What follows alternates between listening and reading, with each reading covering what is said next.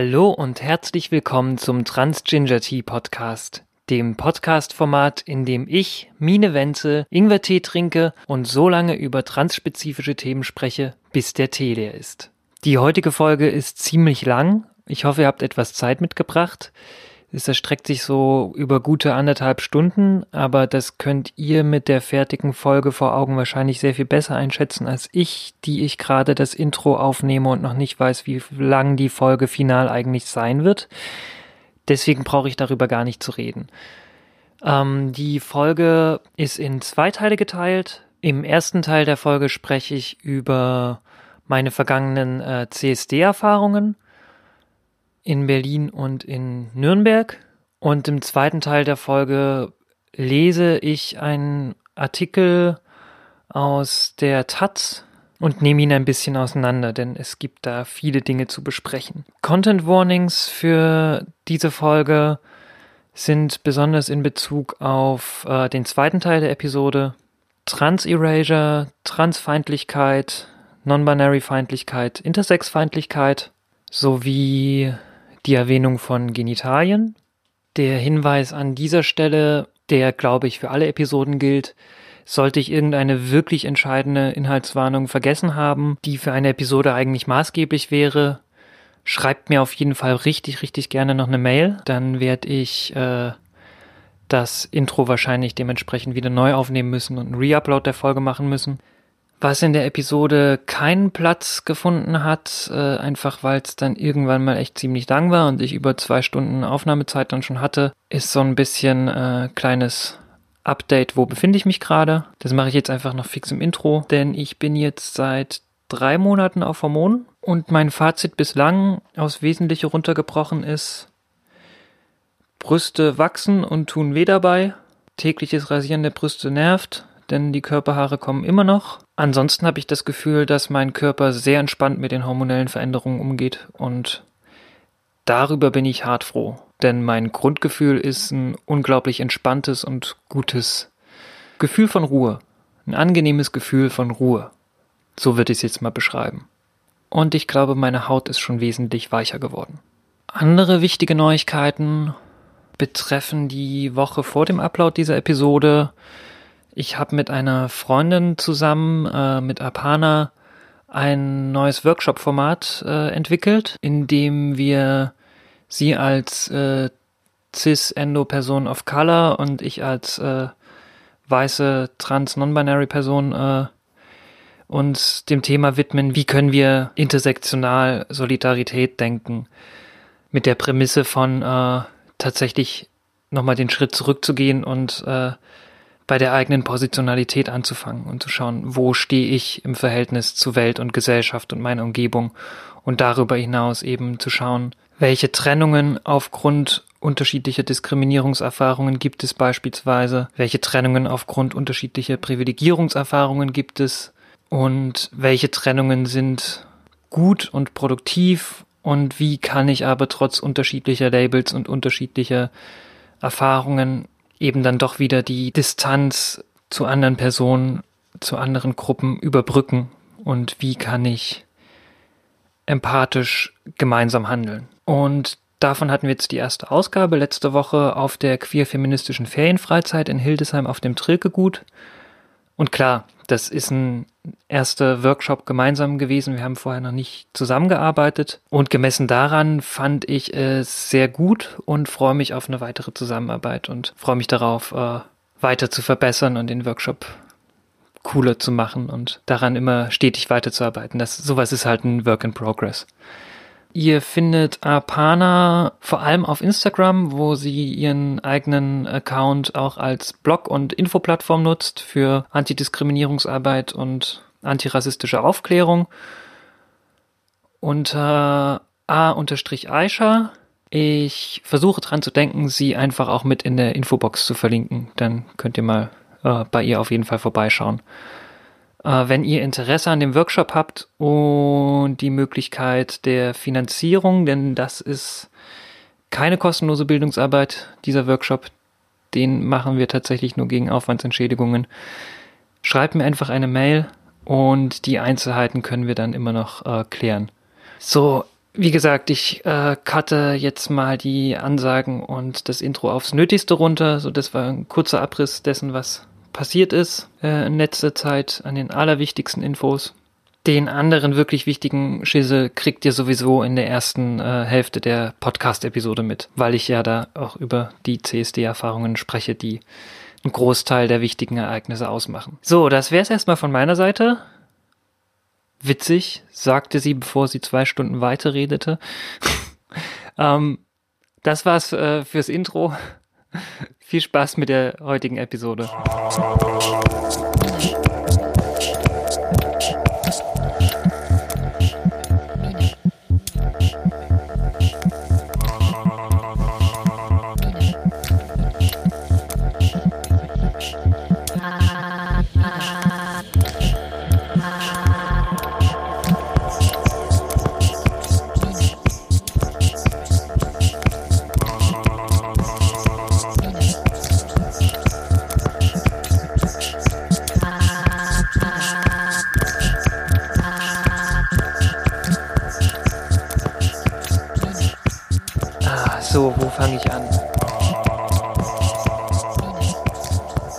Der Kernpunkt der heutigen Episode ist ein Artikel, der auf der in der Taz erschienen ist, beziehungsweise in Futur 2 und dann äh, auf taz.de erschienen ist. Äh, aber bevor ich äh, mich äh, mit dem Artikel auseinandersetze, vielleicht einfach noch ein paar Updates.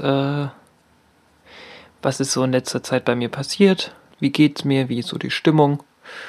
Ich hatte jetzt in letzter Zeit ganz schön äh, den CSD Overload, den Pride Overload.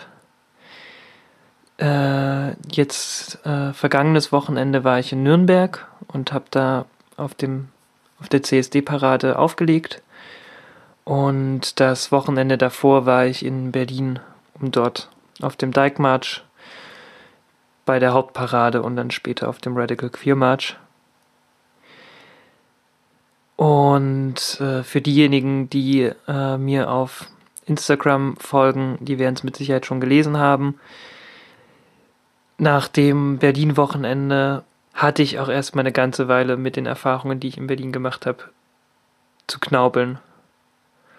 Um es jetzt nicht so weit auszuwalzen, äh, konzentriere ich mich erstmal auf den Mainstream-CSD-Marsch, auf die Mainstream-CSD-Parade, die in Berlin natürlich außerordentlich groß ist. Und letztes Jahr war der CSD in Berlin meine erste Pride, wo ich dann eben auch zusammen mit meiner Freundin war und dadurch war das halt alles in Glitzer und schöne Erinnerungen getunkt und äh, die, der erste CSD ist immer was Besonderes. Ich habe das tierisch genossen dazu kam halt auch, dass ich äh, letztes Jahr mir einen Blog rausgeschaut habe, hatte, um dort mitzulaufen. Der hieß Übergalaktische Allianz.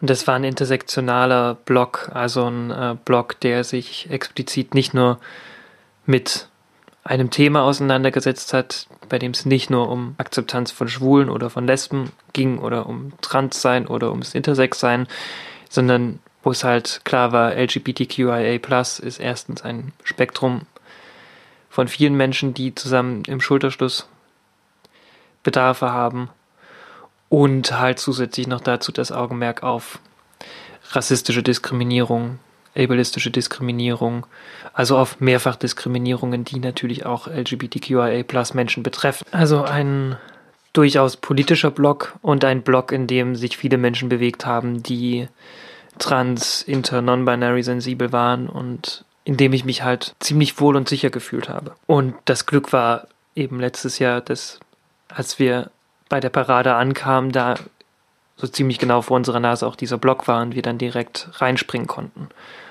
und mitlaufen konnten. Das war dieses Jahr nicht der Fall. Es hat wohl einen Transblock gegeben, aber die hatten keine offizielle Startnummer und haben nicht geupdatet, wo in der Parade sie sich gerade befinden.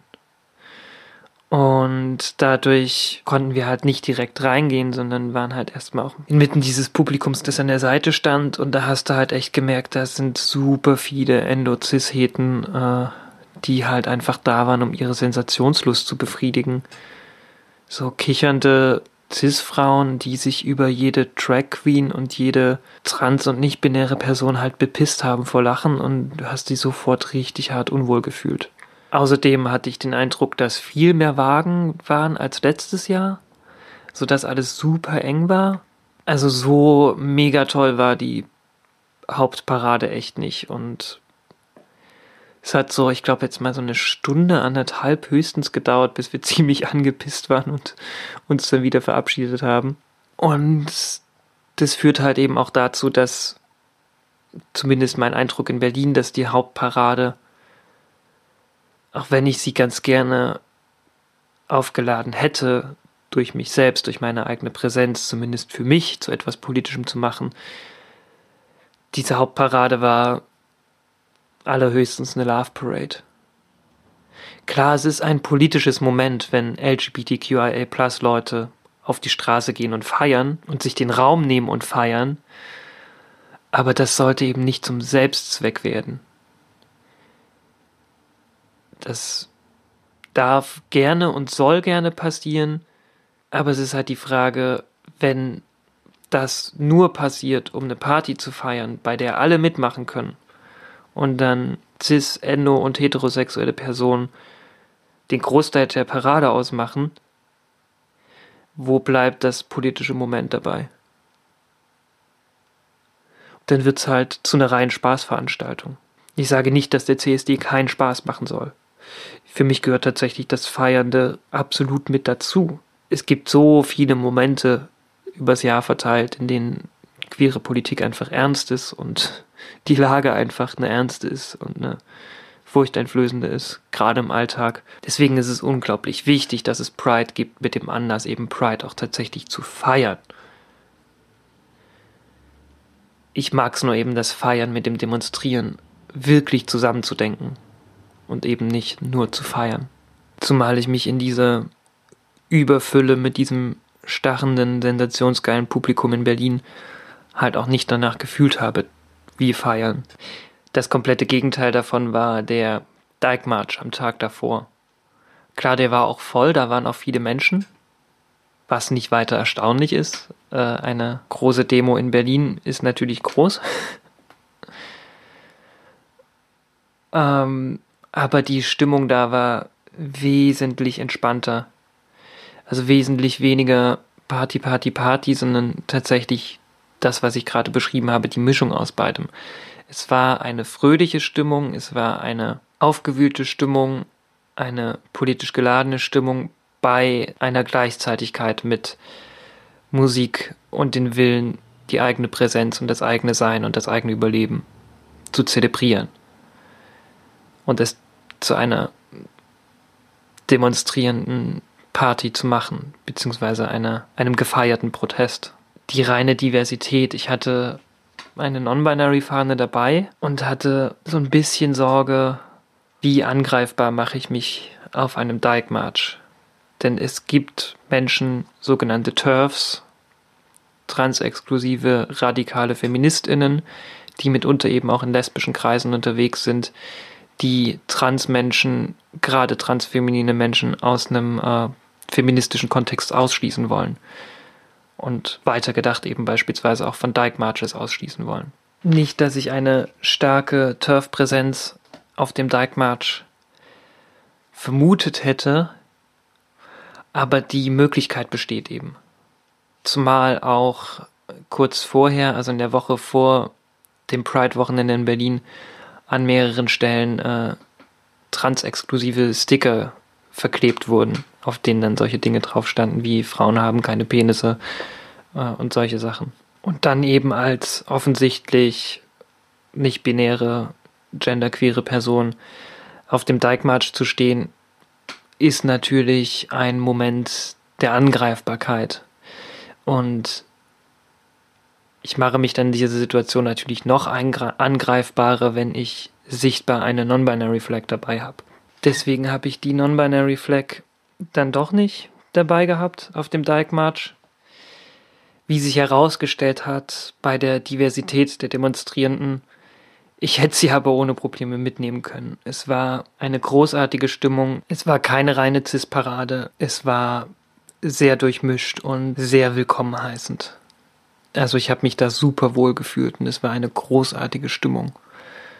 Der Plan für nächstes Jahr Berlin ist dann vermutlich die Hauptparade komplett zu meiden und zu sagen, erste Adresse ist der Teigmarsch. Denn das war ein wirklich gutes Gefühl, da mitzulaufen. Das hatte tatsächlich gefühlt wesentlich mehr Schlagkraft als der CSD selbst, also als die Hauptparade. Auch wenn dann natürlich ärgerlicherweise die Hauptparade mehr mediale Aufmerksamkeit bekommt. Aber das jetzt vergangene Wochenende hat mich wieder wesentlich mehr mit Pride und mit CSD versöhnt. Nürnberg ist halt wesentlich kleiner als Berlin. Dadurch ist die Parade auch wesentlich kleiner und sehr viel angenehmer. Also erstens musste ich dieses Wochenende, dadurch, dass ich auf dem Wagen von Tessa Ganserer aus auf dem Wagen der Grünen gespielt habe, nicht mitlaufen, worüber ich sehr froh war, denn nach dem äh, vorangegangenen Wochenende waren meine Füße echt ganz schöne Klumpen vom so viel Marschieren. Aber diesmal wurde ich gefahren. Kann ich mir auch vorstellen, dass das öfter passiert. Ist durchaus angenehm. Die Stimmung war einfach eine sehr schöne, eine sehr offenherzige. Und ich hatte einfach wahnsinnig viel Spaß, äh, Musik zu machen für diese Parade. Zugegebenermaßen, wenn mich die Grünen selbst angefragt hätten, einfach als Partei, hätte ich vermutlich gesagt, nee, ich lasse mich nicht so gerne unter das Parteibanner stellen, weil ich nicht die große Freundin von Parteipolitik bin, wie sie derzeit passiert. Aber dadurch, dass halt die Anfrage von Tessa selbst kam, war es halt ein komplett anderes Bier. Also Tessa selbst ist ja auch queerpolitische Sprecherin und macht sich extrem stark für LGBTQIA-Plus-Belange. Und auf dem Wagen stand, stand zwar die Grünen, aber im Grunde genommen war es kein Wagen der Partei, sondern es war unser Wagen. Und dafür die Musik zu machen, die ich bewusst auch sehr spezifisch ausgewählt habe für den Anlass. Also geschichtlich gesehen kommt ja Pride aus den Stonewall Riots ein Aufstand, der vornehmlich von trans- und genderqueeren Personen of Color getragen wurde. Eine Gruppe von Menschen, die eben auch in den Drag- und Ballroom-Szenen zu Hause waren. Eine Gruppe von Menschen, die Disco und House als Teil dieser Szenen eben miterlebt und mitgeprägt haben. Also bevor Techno und House weltweit Verbreitung gefunden haben und in den breiteren Popkanern mit eingezogen sind, waren das eben Musiken der queeren Underground-Szenen of Color und sind es mitunter ja auch heute noch. Und dementsprechend habe ich meine Selection für den Tag auch ein bisschen daran ausgerichtet. Viel House, viel äh, bewusst Einflüsse auf Color mit aufgenommen äh, und auch bewusst mehrere TranskünstlerInnen mit in mein Set aufgenommen und gespielt. Und ich weiß nicht, wie viel davon sich tatsächlich auf die Zuhörenden übertragen hat, wie viel davon tatsächlich direkt verstanden wurde. Aber ich habe das eben als sehr kraftvoll und stark wahrgenommen. Für mich war dieses Set ein, ein, eine wahnsinnige Freude, auch wenn ich drei Stromausfälle hatte. Also ich wurde über einen Generator mit Strom versorgt der im LKW stand und es gab halt mehrere Steigungen und äh, bergauf und bergab, die genommen wurden und dadurch stand dann der Generator manchmal ein bisschen schief und hat kein Benzin mehr gezogen und dann war der Strom mal kurz weg. Und dann habe ich gewartet, bis der Strom wieder da war. Was natürlich ärgerlich ist, weil ich das Set aufgenommen habe und ich jetzt noch schauen muss, wie ich mit der Aufnahme umgehe. Ob ich die Stromausfälle rausschneide oder wie genau ich es mache. Und als die Parade dann ihren Zielort erreicht hatte, habe ich dann mitbekommen, dass ein AfD-Stand präsent war. Relativ am Rand des Platzes. Ich vermute, sie haben einfach einen Infostand in der Innenstadt angemeldet. In bewusster Nähe zum CSD. Und da standen die halt als AfD-Stand mit einer Pride-Flag und wollten sich als ganz, ganz äh, queersensibel und offen inszenieren. Das hat natürlich vielen Leuten nicht geschmeckt und der Stand wurde dann von 150 bis 200 Queers blockiert. Lauthals und stark. Und als ich angekommen war und meine Sachen untergebracht hatte und natürlich erstmal nichts zu tun hatte, außer auf dem Straßenfest zu sein, habe ich mir gedacht, das ist doch eine lohnenswerte Beschäftigung und habe mit den AfD-Stand blockiert, was offen gesagt ziemlich erfolgreich war. Wir kamen 15 Uhr auf dem Platz an. Also 15 Uhr kam das ganze Pride-Publikum auf den Platz. Als ich dazu kam zu der Gruppe, die den AfD-Stand blockiert hat, war es 15.30 Uhr. Da wurde der Stand bereits von einer Polizeikette geschirmt. Um diese Polizeikette herum standen wir. Das heißt, es kam halt auch kein Mensch mehr an diesen AfD-Stand ran. Sie hatten kein Publikum. Sie waren effektiv nutzlos da und haben sich gelangweilt und sich im Bauchnabel gepult, beziehungsweise sich darüber geärgert, über die Situation. Und 16 Uhr haben sie angefangen abzubauen, 16.20 Uhr bis 16.30 Uhr rum waren sie weg. Also, sie haben mit ihrem Stand nichts erreicht. Sie haben gemerkt, dass sie auf Granit beißen und dass sie nicht erwünscht sind und, und das ist ein wünschenswertes Zeichen, dass sie unverrichtete Dinge wieder abziehen mussten. Das war auf jeden Fall auch so einer meiner Höhepunkte an dem Tag, an dem auch ganz klar der CSD ein politisches Moment entwickelt. Also noch krasser hätte ich es gefunden, wenn alle 5000 Menschen des CSDs äh, das Programm unterbrochen hätten und einfach geschlossen die AfD blockiert hätten, das wäre nochmal krasser gewesen. Aber auch so war es einfach ein eindeutiges, klares, starkes Zeichen, dass der CSD unbeeindruckt von dem jämmerlichen Stand der AfD passiert, dass die Moderation auf der Bühne sich auch ganz klar ausspricht gegen die Spalterei, gegen rechts, gegen rassistische und faschistische Kackscheiße und dieser Stand selbst halt einfach von 200 Leuten belagert wird und dadurch völliger Witz wird. Diesen fünf traurigen AfD-Heinis, die dann unverrichteter Dinge wieder abziehen mussten. Und drittes Highlight vom CSD in Nürnberg war der Polit-Talk, der dann 17 Uhr in der Jakobskirche stattgefunden hat. Es hat sich mutigerweise sogar ein CSU-Abgeordneter mit dahingesetzt, der von dem Vertreter der Linken, ich habe seinen Namen nicht mehr auf den Ketten, und von Tessa tatsächlich auch einfach nach Strich und Faden rasiert wurde. Und das war auch nochmal der, dieser Moment, als ich Tessa echt hart gefeiert habe. Sie zeigt eine verdammte Stärke und Durchsetzungskraft und Klarheit, die ich glaube, auf dem politischen Parkett wahnsinnig hilfreich ist. Und ein Verständnis für das Thema, dass es eben nicht um Phrasen und Augenwischerei geht, sondern dass es tatsächlich um strukturelle Veränderungen und um strukturelle Unterstützungen geht.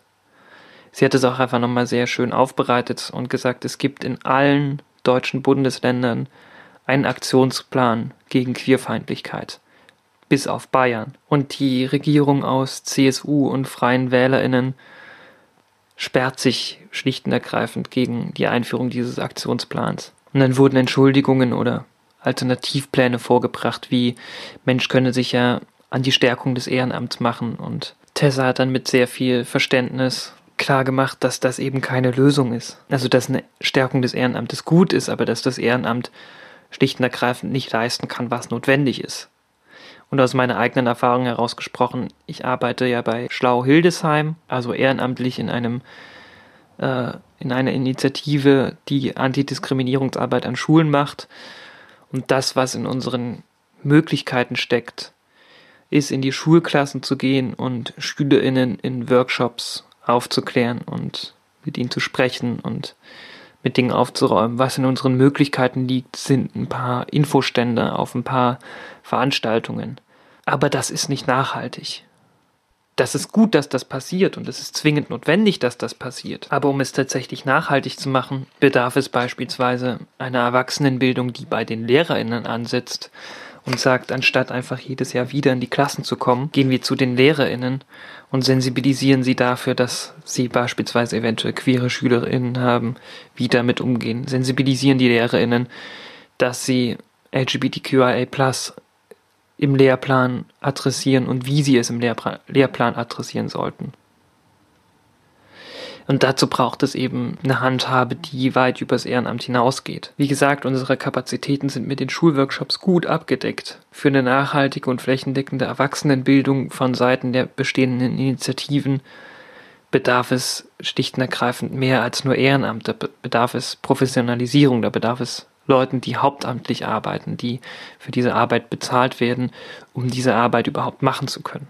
Und darüber noch hinaus, was das Ehrenamt nicht leisten kann, ist Lehramtsstudierende beispielsweise schon vor Einstieg in den Beruf auf diese Themen vorzubereiten, um es tatsächlich nachhaltig zu machen.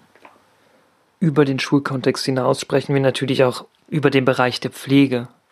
Also queere Menschen sind nicht nur 15 bis 20, queere Menschen sind auch alt. Queere Menschen sind auch nicht nur able-bodied. Also eine adäquate Umgebung, in der sich queere Menschen im Pflegekontext wohlfühlen können, ist eben auch zwingend notwendig. Dafür braucht es diesen Aktionsplan, um strukturelle Veränderungen zu schaffen. Dazu kommt die Frage nach dem Medizinstudium. Wie verhindere ich effektiv, dass Trans- und Intersex-Personen weiter pathologisiert werden und dass ihnen weiter vom medizinischen Apparat Gewalt angetan wird?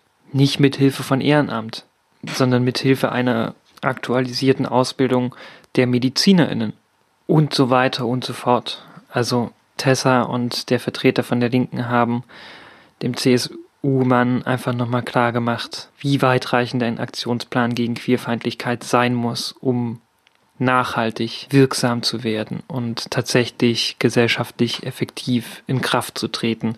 Und Mensch sieht es ja in anderen Bundesländern, wo diese Aktionspläne bereits bestehen, die brauchen eben auch Zeit, mehr Zeit. Also der Aktionsplan selbst richtet noch nichts aus. Und ich fand es eben wahnsinnig beeindruckend, wie sich Tessa von diesem CSU-Menschen einfach auch nicht die Butter vom Brot hat nehmen lassen, sondern, sondern ihre Position nachhaltig behauptet hat.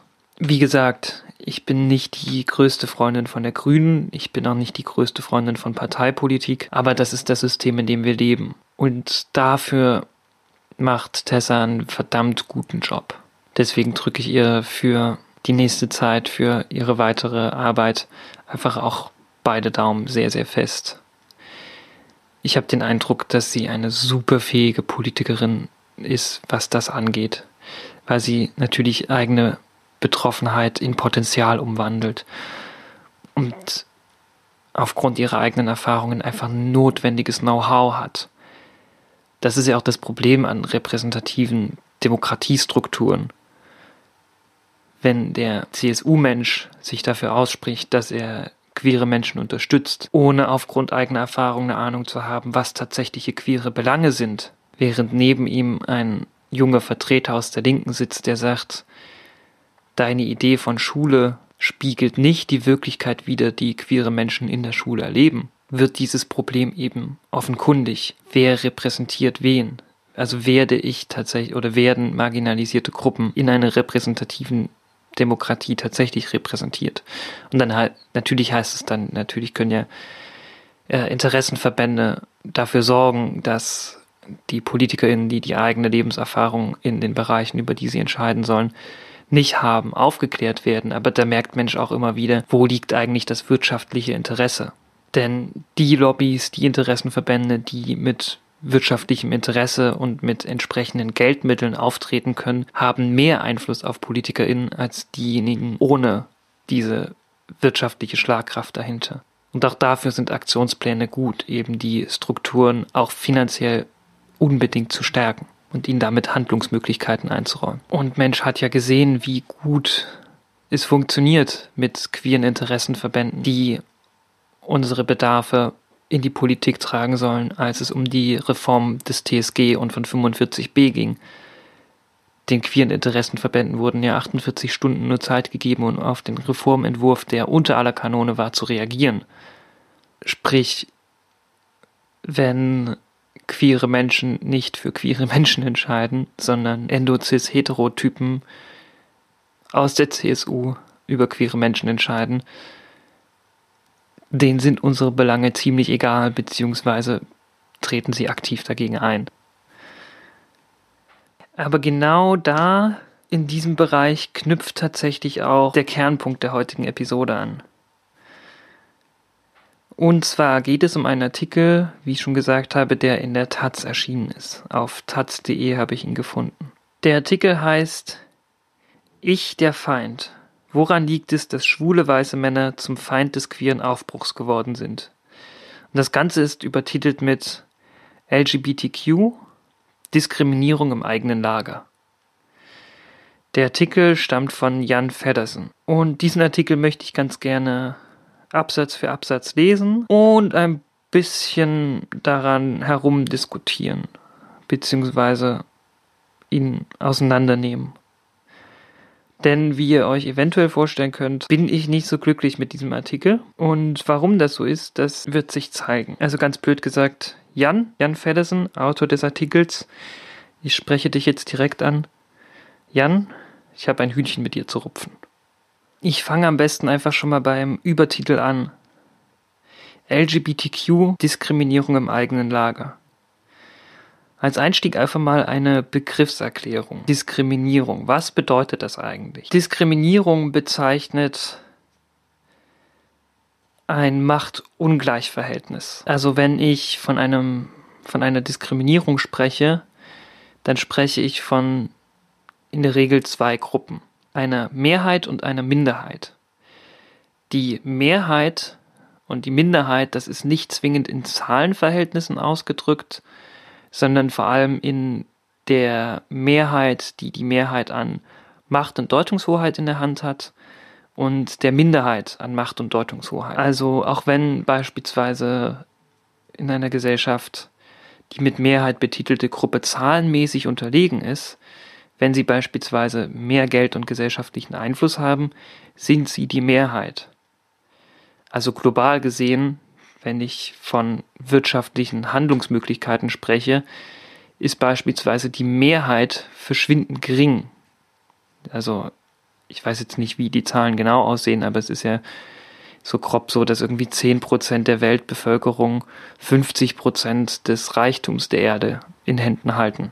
Ganz blöd. Irgendwie übers Knie gebrochen. Also, ob das jetzt die exakten Zahlen sind, kann ich nicht sagen, aber äh, ob das jetzt die exakten Zahlen sind, erinnere ich nicht mehr genau. So in etwa. Äh, und daran lässt sich beispielsweise sagen, okay, diese 10% sind global gesehen in der Mehrheit, in der Mehrheit an Macht, in der Mehrheit an politischer und wirtschaftlicher Handlungsoption, was häufig auch tatsächlich ein und dasselbe ist. Diese 10% haben mehr Einfluss als 90% der Weltbevölkerung, auch wenn 90% der Weltbevölkerung wesentlich mehr sind, zahlenmäßig gesprochen. Und Diskriminierung beschreibt immer ein Gewaltverhältnis, das von der Mehrheit ausgehend auf die Minderheit sich auswirkt. Also Diskriminierung beschreibt dadurch eben auch immer einen strukturellen Kontext. Also ganz blöd übers Knie gebrochen. Frauenfeindlichkeit ist ein strukturelles Problem, ist demnach Diskriminierung, weil wir in einem System leben, in dem Patriarchat und in dem die Dominanz von männlich gelesenen Personen eben angelegt ist. Das ist historisch bedingt, das ist schon seit mehr als zwei Jahren so und das ist tief verwurzelt in den Strukturen, in denen wir uns bewegen. Also wenn beispielsweise eine Person anhand dieses Problems agiert und sich frauenfeindlich verhält, ist das ein diskriminierendes Verhalten.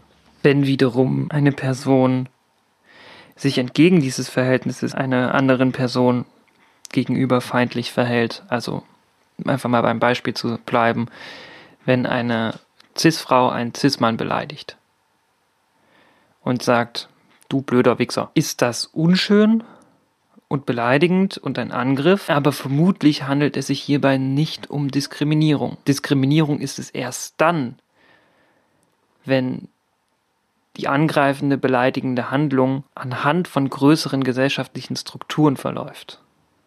Also größere gesellschaftliche Machtverläufe ausnutzt, um anzugreifen.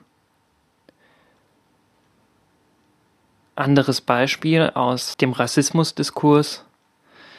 Wenn ich als Weise eine Person of Color angreife und sage, Personen of Color sind doof, wäre das rassistisch, wäre das eine Diskriminierung wenn eine Person of Color mich dahingegen angreift und sagt, Weiße sind doof, ist das wiederum kein Rassismus. Denn natürlich kann sie mich damit treffen und beleidigen und mitunter ist das vielleicht auch einfach unfair mir gegenüber.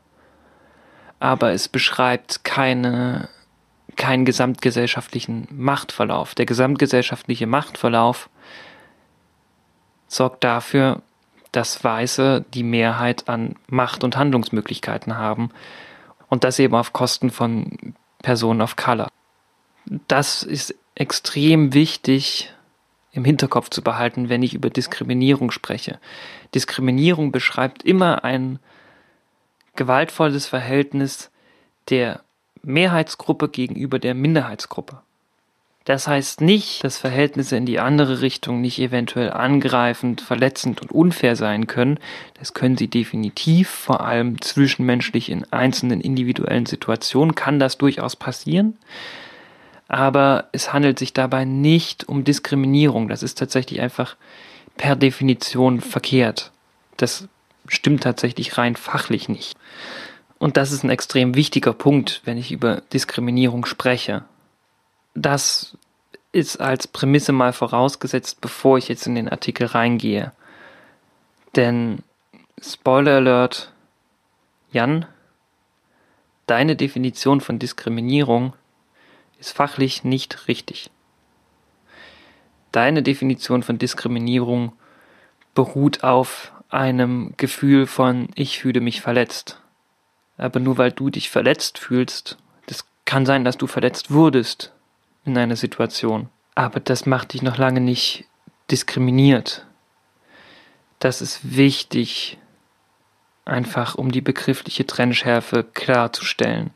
Und die ist notwendig, wenn wir über gesamtgesellschaftliche Prozesse sprechen.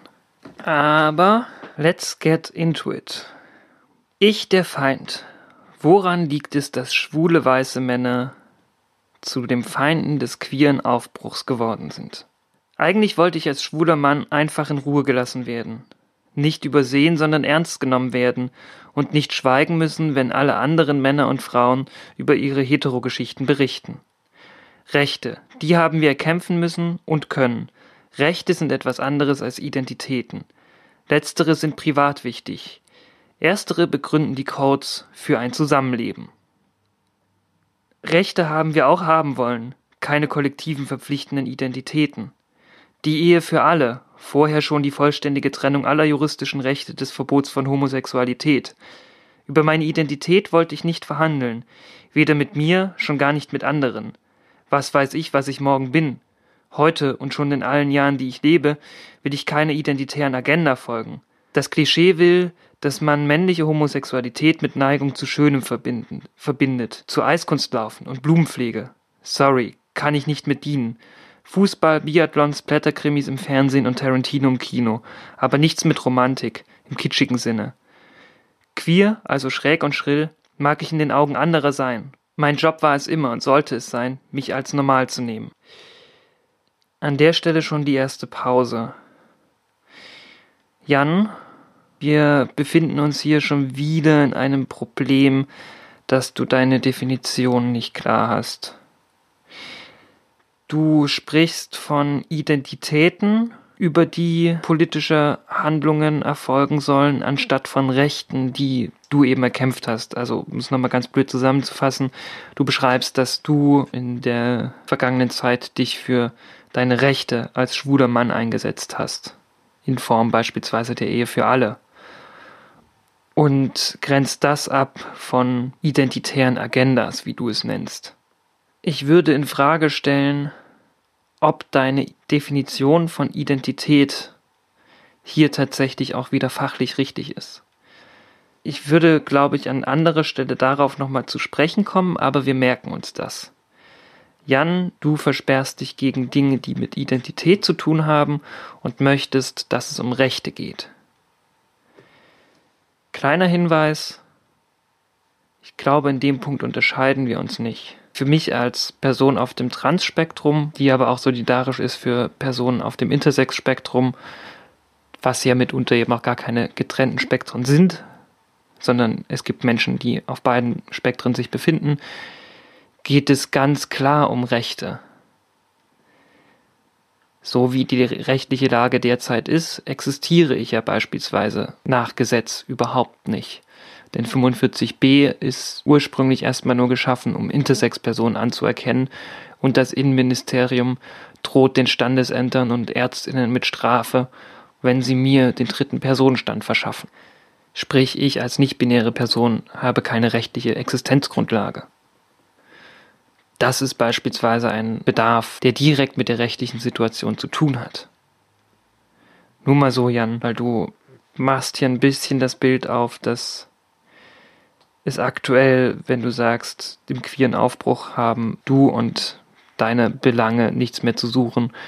Also, dass ihr euch um den Kampf um Rechte gekümmert hättet, während die aktuelle Generation sich eben nicht mehr um Rechte, sondern um identitäre Agendas kümmert, dass das zwei verschiedene Dinge sind, würde ich an der Stelle erstmal als Vertreterin der aktuellen Generation in Frage stellen. Denn ich weiß, dass ich mich sehr stark mit meinen politischen Forderungen an die derzeitige Rechtslage wende.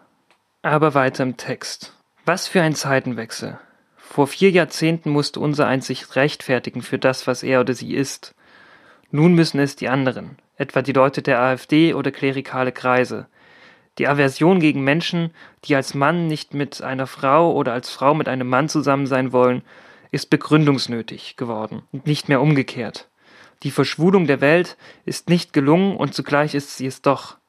Denn aus dem kleinen, beschämenden Geheimnis eines Mannes oder einer Frau ist ein souveränes Dignum geworden, spielt keine Rolle und ist doch von beiläufigem Interesse, ohne ein Hüsteln der Entrüstung zu provozieren oder gar Mitleid zu wecken.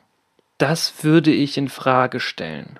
Klar, die Situation vor, sagen wir mal 30 Jahren war mit Sicherheit noch eine andere, aber Statistiken zeigen, dass gerade transfeindliche Übergriffe in den letzten Jahren vermehrt zugenommen haben also das Queersein nicht ohne Probleme in unserem Alltag möglich ist. Und dazu kommt auch die Frage, wird, um es mal an deinem Beispiel festzumachen, Schwulsein tatsächlich gesellschaftlich als akzeptabel betrachtet? Oder gibt es nicht noch sehr, sehr, sehr, sehr, sehr starke Homofeindlichkeit, die einfach unter der Oberfläche weiter existiert. Und ich meine, wenn ich mir anschaue, was PolitikerInnen der CDU, CSU zu sagen haben, habe ich selbst im politischen Parkett der sogenannten Mitte wahnsinnig viele Dinge, die ich als extrem offenkundig homofeindlich benennen kann. Also der Zeitenwechsel, den Jan hier beschreibt, den sehe ich tatsächlich nicht. Ich sehe einen graduellen Fortschritt. Also Schwulsein ist beispielsweise einfach auch nicht mehr strafbar. Das ist definitiv ein Fortschritt. Aber ich kann da beispielsweise auch Grenzen ziehen und sagen, während Schwulsein nun mittlerweile zum Glück schon seit längerem nicht mehr strafbar ist, müssen Transpersonen immer noch vor Gericht beweisen, dass sie trans genug sind und müssen sich immer noch durch Zwangstherapierungen äh, hindurchschlagen, um zu beweisen, dass sie nicht geistig krank sind. Wobei Trans selbst eben, also sie müssen witzigerweise beweisen, dass sie nicht geistig krank sind, um medizinische Maßnahmen zu ergreifen, die als Behandlung für die geistige Krankheit des Transseins betrachtet werden. In diesem Spannungsfeld bewegen wir uns. Also auch wenn ich mir Statistiken anschaue, queere Jugendliche haben eine Rate versuchter Selbstmorde, die circa zehnmal höher ist als die von cis-hetero-Jugendlichen. Das liegt natürlich auch einfach an der Lage der gesellschaftlichen äh, Akzeptanz und des darüber Sprechens und wie darüber gesprochen wird und wie viel Ablehnung oder wie viel Willkommen diese Jugendlichen erfahren. Also wenn sie Angst haben, sich in der Klasse zu outen, darüber offen zu sprechen, wenn sie Angst um das Gefüge ihrer Familie und ihre Rolle darin haben, wenn sie feststellen, dass sie queer sind, ich glaube, die Zahlen sprechen an der Stelle für sich. Also wenn es tatsächlich ohne Probleme möglich wäre, LGBTQIA Plus zu sein, ohne ein Hüsteln, ohne eine Provokation, ohne Anfeindung zu erleben, sähen die Zahlen versuchter Selbstmorde bei queeren Jugendlichen, gerade bei trans, nicht-binären Jugendlichen, wesentlich anders aus. Es gibt an der Stelle leider erstmal nur eine Studie aus Amerika, weil es so explizit gar keine in Deutschland äh, gibt. Da wurde untersucht, äh, wie tatsächlich transspezifisch die Rate versuchter Selbstmorde liegt im Vergleich zu den äh, bei CIS-Personen. Die Rate liegt bei, bei CIS-Personen äh, in etwa bei 4 bis 5 Prozent. Die Rate versuchter Selbstmorde bei Transpersonen liegt bei 40 Prozent. Je nachdem, äh, welche der expliziten oder welche der spezifischen Studien befragt wird, geht sie sogar noch höher bei transfemininen Personen an die 50 Prozent oder sogar höher. Die Rate ist tatsächlich bei Jugendlichen noch ein Stückchen krasser. Und daran merkt Mensch, wie tatsächlich einfach die Situation gerade aussieht. Und nur weil es in Deutschland gerade keine aktuellen Studien, die so, sich so spezifisch damit auseinandersetzen, gibt, würde ich nicht sagen, dass die Lage in Deutschland wesentlich viel besser ist. Es ist Thema, queer zu sein. Und die Verschwulung der Welt, wie du sie nennst oder wie du sie zitierst, ist noch nicht eingetreten. Deine Prämisse kann ich nicht teilen, Jan. Aber weiter im Text. Ich darf nicht mehr mitreden. Ist das alles paradiesisch? Sind es gar erstrittene Umstände, die auf Gelassenheit deuten? Könnte man jetzt sich unaufgeregter darüber auseinandersetzen, wie es um die Schulbücher und Sexualaufklärungsmaterialien bestellt ist? Lässt sich nun mit gutem Fundament darüber zanken, dass viele schwule und lesbische KollegInnen in ihren Jobverhältnissen sich nach wie vor nicht trauen, nicht besonders bekenntnisdrängelnd, aber offen mit ihren homosexuellen Privatverhältnissen umzugehen? Könnte man nicht entspannter mit Leuten umgehen, die nicht jede theoretische Verästelung des Diskurses im sogenannten LGBTQIA-Plus-Kreisen mitmachen und ihn gutheißen? Muss Zustimmung finden, was neulich in der Taz eine offenkundig nur in einem studentoiden Privatzirkel sich aufhaltende Autorin wahrnahm, dass in ihrem Umfeld keine heterosexuelle Frau mehr penetriert werden möchte, auch weil kein Mann mit entsprechendem Interesse mehr existiert? Braucht die politische Bewegung der Fortschrittlichen die Belehrung durch queere Kreise, für die eine Welt mit klassischen Paaren heterosexueller Art nicht mehr State of the Art ist? Aber ich darf ohnehin nicht mehr mit kompetent mitreden. Ich bin als weißer Cis-Mann nicht mehr akzeptabel, glaubwürdig, zurechnungsfähig. Wer nicht gleich alle Avantgarde-Vokabeln versteht, Cis ist ein Mensch, der sich dem gleichen Geschlecht zugehörig fühlt, wie jenes, das er an sich selbst wahrnimmt. Also ein Mann, der mit seinem Penis nicht nur kein Problem hat, sondern ihn okay findet.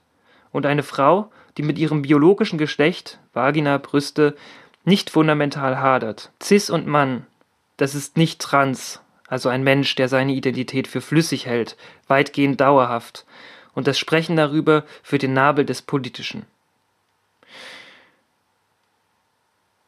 Jan Definition wenn du über diese Dinge schreibst, wäre es wichtig, dass du dich mit Definitionen besser auseinandersetzt. Die Bezeichnungen trans und cis beziehen sich nicht auf das sogenannte biologische Geschlecht. Die Bezeichnungen trans und cis beziehen sich auf die Zuweisung von Geschlecht bei der Geburt eines Menschen. Einfach nochmal für dich, auch wenn ich schon häufiger darüber gesprochen habe. Cis ist eine Person, die sich diesseits der Zuweisung ihres Geschlechts bei der Geburt befindet.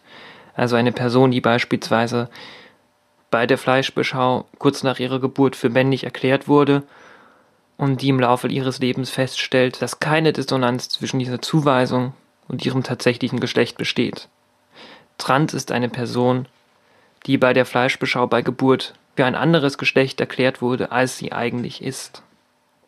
Das liegt daran, dass es eben kein biologisches Geschlecht gibt. Klar, es gibt Körper, die miteinander fortpflanzungsfähig sind, definitiv, aber diese, Fort, äh, aber diese Körper sind wahnsinnig divers und wahnsinnig variabel. Aber alle Benennungen, die wir für dieses sogenannte biologische Geschlecht haben, sind menschgemacht, sind soziale Konstruktionen. Es gibt nicht die biologisch eindeutige Frau und den biologisch eindeutigen Mann. Ich möchte an der Stelle bitte nochmal darauf hinweisen, lieber Jan, dass du dir Episode 4 anhörst, Serious Talk, wo ich am Anfang relativ ausführlich darüber gesprochen habe, was Geschlecht tatsächlich bedeutet. Geschlecht ist ein Empfinden, das entlang von Körperlichkeiten passieren kann, also entlang von körperlichen Merkmalen sich festmachen kann, das aber eben mitunter auch völlig unabhängig von körperlichen Merkmalen stattfindet. Aber diese körperlichen Merkmale legen kein Geschlecht fest, sondern erstmal nur das Selbstempfinden einer Person. Natürlich gibt es Männer, die mit ihrem Penis nicht nur kein Problem haben, sondern ihn okay finden. Aber es gibt genauso Frauen, die einen Penis haben, mit dem kein Problem haben, sondern ihn total okay finden. Just saying. Genauso gibt es Männer, die eine Vulva haben, einen Uterus haben, das nicht nur nicht als Problem wahrnehmen, sondern diese Körperteile sehr gerne haben. Mach einfach bessere Recherche, bevor du unvollständige und falsche Definitionen für Begriffe verwendest. In einem Medium wie der Taz, das echt viele Leute lesen. Es ist nicht cool, mit solchen falschen Definitionen um sich zu schmeißen. Genauso deine Behauptung, dass Transleute ihre Identität für flüssig halten. Ja, es gibt Leute auf dem Transspektrum, die sich als genderfluid bezeichnen, weil sie in mehreren Geschlechtern sich bewegen, weil sie mitunter täglich eine Veränderung in ihrem Geschlechtsempfinden feststellen. Oder auch über längere Zeiträume das Geschlechtsempfinden schwankt. Aber das sind nicht alle Transpersonen.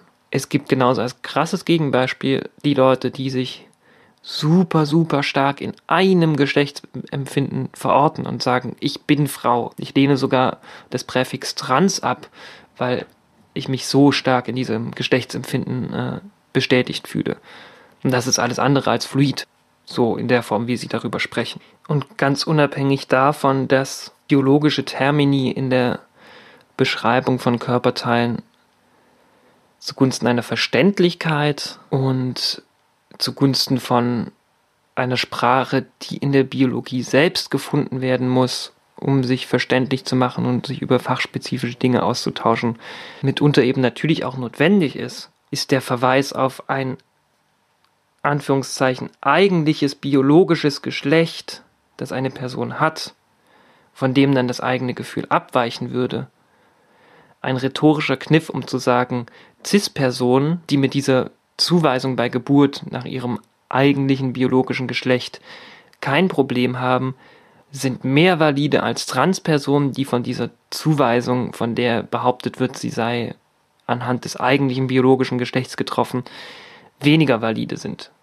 Ich weiß nicht, ob der Satz jetzt gerade richtig war. Ich habe in der Hälfte des Satzes vergessen weiterzudenken.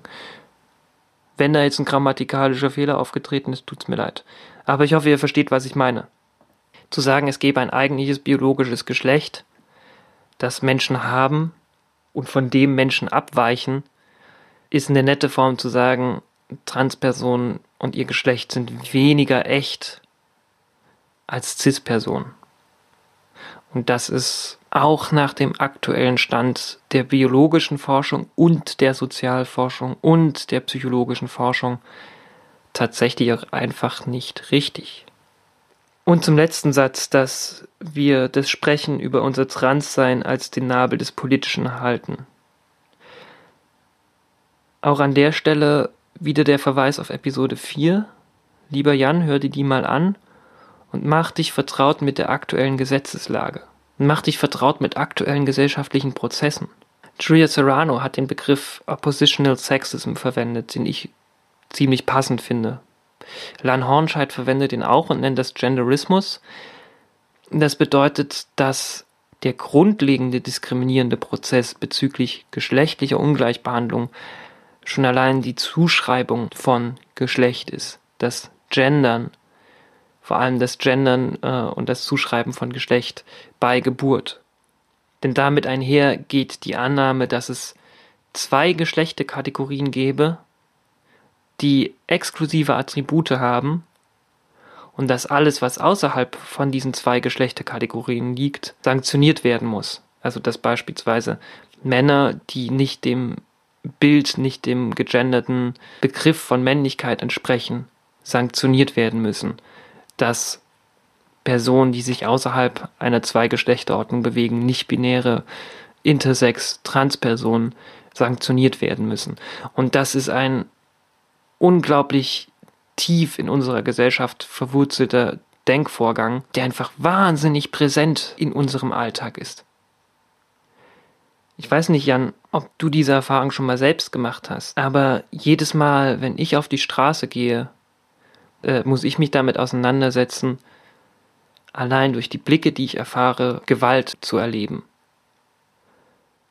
Und bei etwas, das so tief verwurzelt ist in unseren alltäglichen Erfahrungen, ist es tatsächlich vielleicht nicht der Nabel des Politischen, aber sehr politisch über mein Transsein zu sprechen. Sehr.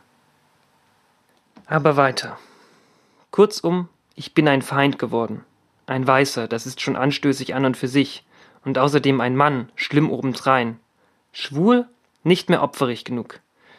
Verübelt wird das, was man als erfochtene Bürgerlichkeit bezeichnen könnte, und bekämpft wird es ohnehin. Ein weißer Mann ist der Kontrahent schlechthin. Die weiße Frau, die einfach nur lesbisch sein will, ist nach dieser Moral kaum besser. Ich glaube, da hast du tatsächlich einfach eine falsche Annahme. Also an der Stelle sind wir wieder bei dem, was ich eingangs gesagt habe. Mehrheitsverhältnisse versus Minderheitsverhältnisse. Nach den gesellschaftlichen Normen, äh, die in unserer Gesellschaft existieren, haben endogeschlechtliche, also nicht intersex seiende Cis-Männer den Machtstatus in unserer Gesellschaft.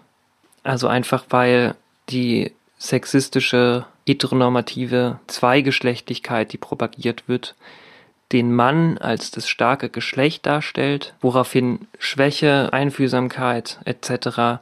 Frauen zugeschrieben werden, die in eine Hierarchisierung der Geschlechter erst nach dem Mann kommen. Und dabei spreche ich erstmal nur von cisgeschlechtlichen Menschen von endogeschlechtlichen, cisgeschlechtlichen Menschen. Also Personen, da bin ich wieder bei Oppositional Sexism, die aus diesem Schema herausfallen, machen eben noch sehr viel stärkere Marginalisierung und Diskriminierung durch.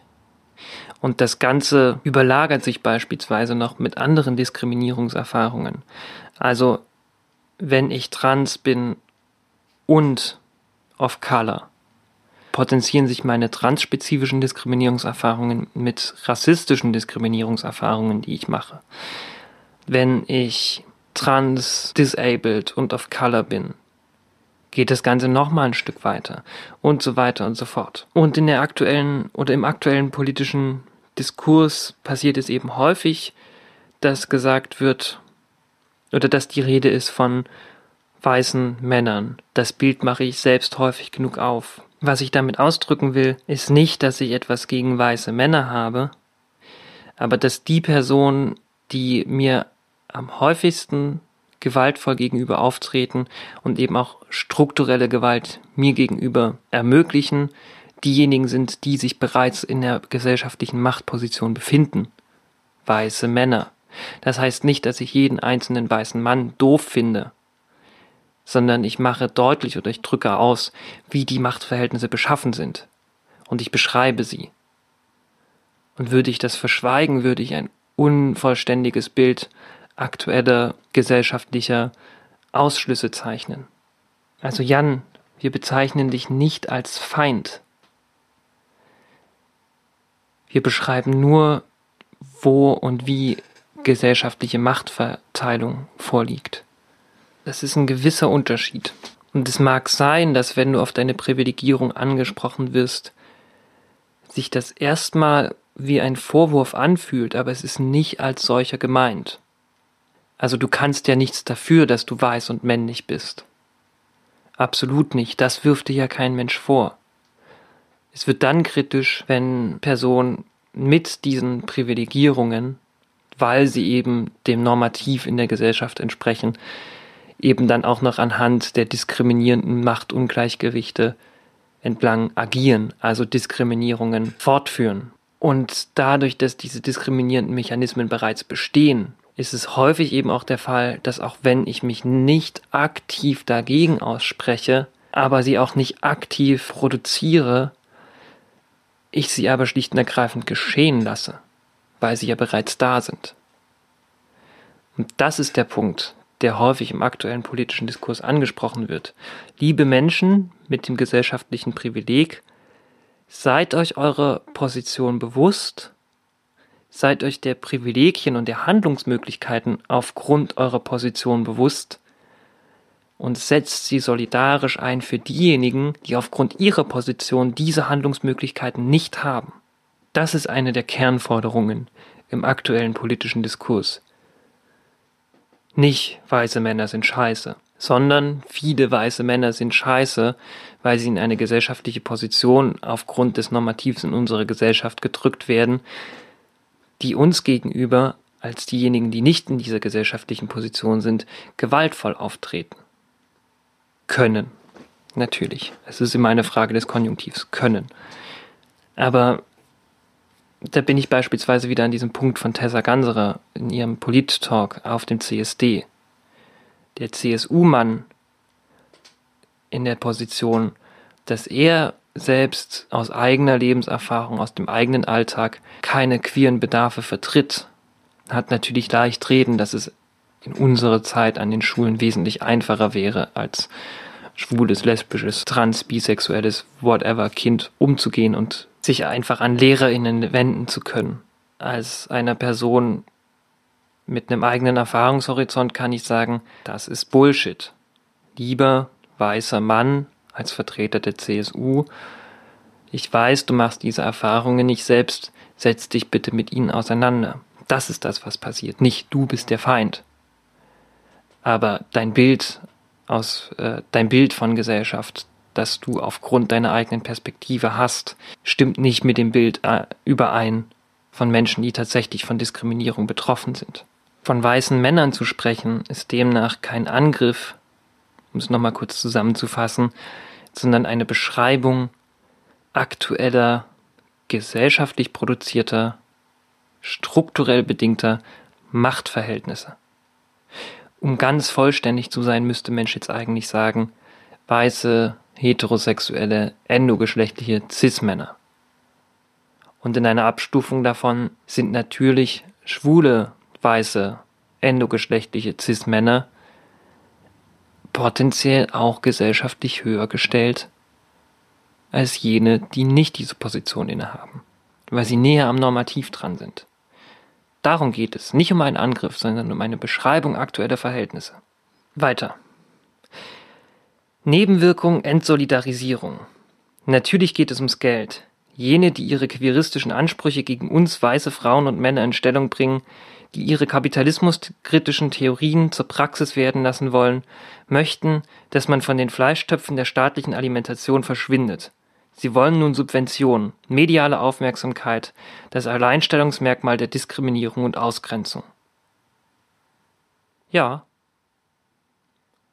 Ja.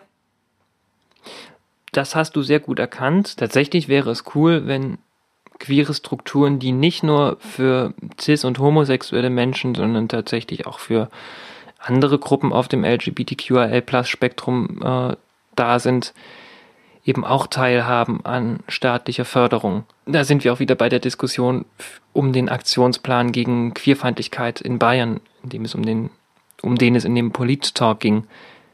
Es braucht nachhaltige finanzielle Unterstützung und einfach dadurch, dass historisch gewachsen Schwulenverbände über längere Zeit auch eine wesentlich größere Lobby hatten, sind sie etablierter und haben mehr Zugänge, größere Zugänge zu finanziellen Mitteln in Form von staatlicher Förderung. Eine Möglichkeit, die trans-inter nicht-binären Verbänden beispielsweise fehlt. Und deswegen ist es nur richtig und wichtig, diese Teilhabe eben auch zu fordern. Ich weiß nicht, was daran verkehrt sein sollte. Ich sehe es dann tatsächlich eher kritisch, wenn du, lieber Jan, das kritisierst mit der Befürchtung, wir würden dir was wegnehmen wollen. Also wenn ich vergleiche, wo sich beispielsweise die AIDS-Hilfe gerade befindet, ein Verband, der maßgeblich durch homosexuelle Männer geprägt wurde und nach wie vor wird, die machen natürlich eine super wichtige Aufgabe, eine super wichtige Arbeit, auch in der Aufklärung nicht nur um AIDS und sexuell übertragbare Krankheiten, sondern eben auch in der Aufklärung über sexuelle Diversität. Aber im Vergleich zu tagespolitischen, brandaktuellen Kämpfen wie das Recht auf eine selbstbestimmte Personenstandsänderung und eine umfassende Anerkennung geschlechtlicher Diversität, die eben nach wie vor nicht existiert und mit wie wenig Mitteln sich trans, intersex, nicht-binäre Interessenverbänden rumschlagen müssen, ist es nicht ungerecht, eine gleiche oder eine größere Teilhabe eben zu fordern. Und klar, du hast das eingangs auch beschrieben, aus deiner Perspektive fühlst du dich in der Gesellschaft wesentlich angekommener als vor 30 Jahren. Ja, bestimmt. Aber ich als nicht-binäre Transperson kann definitiv nicht von einem gesellschaftlichen Angekommensein in meinem Alltag berichten. Ist nicht so, dass ich, sobald ich auf die Straße gehe, auf die Schnauze bekomme, aber die Gefahr, auf die Schnauze zu bekommen, ist wesentlich höher als bei dir, Jan. Also es gibt Gruppen im LGBTQIA-Plus-Spektrum, die gerade anfangen, eine Stimme zu entwickeln und die jetzt natürlich auch einen Teil vom Ganzen fordern. Ich weiß nicht, wo das Problem dabei ist. Und um an der Stelle auch nochmal an einen Punkt anzuknüpfen, äh, an dem ich auch vorhin schon war, äh, zum Thema Ehrenamt beispielsweise und unbezahlte Arbeit, die passiert, die mit Antidiskriminierungsarbeit zu tun hat. Also wie viel unbezahlte politische Aufklärungsarbeit, Antidiskriminierungsarbeit passiert derzeit, die auf persönlichen Aktivismus und auf Ehrenamt abgewälzt wird. Das sind natürlich Dinge, die unglaublich wichtig sind und unglaublich notwendig sind. Aber einfach mal an, am eigenen Beispiel zu bleiben. Dieser Podcast ist unbezahlte Arbeit. Und sogar mehr noch, ich stecke nicht nur Zeit, Aufwand und Herzblut hier rein, das sind auch Kosten, die ich erstmal selbst trage. Das Equipment habe ich selbst bezahlt, das Mikrofon habe ich selbst bezahlt, das Audiointerface, mit dem ich aufnehme, habe ich selbst bezahlt. Das Hosting des Podcasts kostet mich Dafür sehe ich keinen Pfennig, sondern das bezahle ich erstmal aus eigener Tasche. By the way, ich habe einen PayPal.me-Account, an den könnt ihr spenden, wenn ihr mich unterstützen wollt. Also kleine Steichwerbung. Ich mache das natürlich gerne, aber Unterstützung ist natürlich gerne gesehen. Aber wie gesagt, es ist halt eine Frage der Nachhaltigkeit. In einer Welt, die kapitalistisch funktioniert, brauche ich Geld, um meine Miete zu bezahlen. Um Geld zu bekommen, um meine Miete zu bezahlen, muss ich Zeit in Arbeit stecken. Zeit, die, wenn sich mein Aktivismus und mein Engagement in der Antidiskriminierungsarbeit nicht auszahlt, ich eben nicht mehr in diese Bereiche stecken kann. Von daher ist es zwingend notwendig, dass queere Verbände und queere Aktivistinnen Teilhabe an den Fördertöpfen fordern, um diese Arbeit eben nachhaltig überhaupt ausfüllen zu können.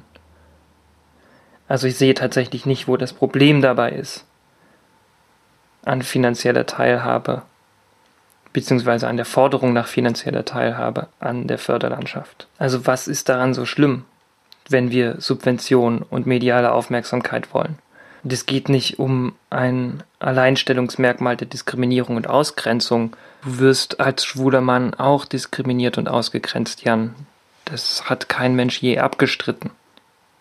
Außer dir selbst vielleicht in Absätzen weiter oben, wo ich, wie gesagt, der Meinung bin, dass wir eben noch nicht an diesem gesellschaftlichen Wendepunkt angekommen sind, dass schwule Cis-Männer komplett entspannt leben können. Du siehst es augenscheinlich anders.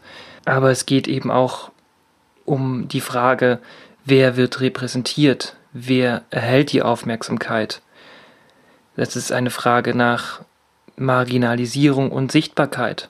Also was ich auch vorhin meinte, Pride wird als Gay Pride als eine Veranstaltung von schwulen Männern, die sich sichtbar zeigen, wahrgenommen, während andere teilnehmende Gruppen an Pride-Paraden eben unsichtbar bleiben, marginalisiert werden. Das ist eben nochmal ein anderer Faktor, der eben auch in diskriminierende Verhältnisse mit reinspielt. Personen, die komplett am gesellschaftlichen Rand existieren, das beschreibt Marginalisierung, erhalten weniger Aufmerksamkeit, erhalten weniger Sichtbarkeit bei trotzdem bestehender gewaltsamer Diskriminierung. Und gegen diese Marginalisierung, gegen diese Unsichtbarkeit vorzugehen und den Finger auf die diskriminierenden Prozesse zu legen, ist fundamental wichtig, um gegen diese Diskriminierung vorzugehen. Und dazu brauchen wir mediale Aufmerksamkeit. Weiter im Text. Davon abgesehen, dass das Sprechen und das Fordern nach fluiden, dauerflüssigen Identitäten einen neoliberalen Diskurs beflügelt, Die Suggestion ewiger Wahlfreiheit von allem, auch der persönlichen Identitäten, führt diese Konfrontation zu Entsolidarisierung. Weshalb sollte unser eins gegen die Diskriminierung von Transmenschen sein, wenn diese doch zugleich einem zum größten Übel erklären? Wozu führt es gesellschaftlich und politisch, die Mehrheit schlechthin zum Objektfeld der Bekämpfung zu machen?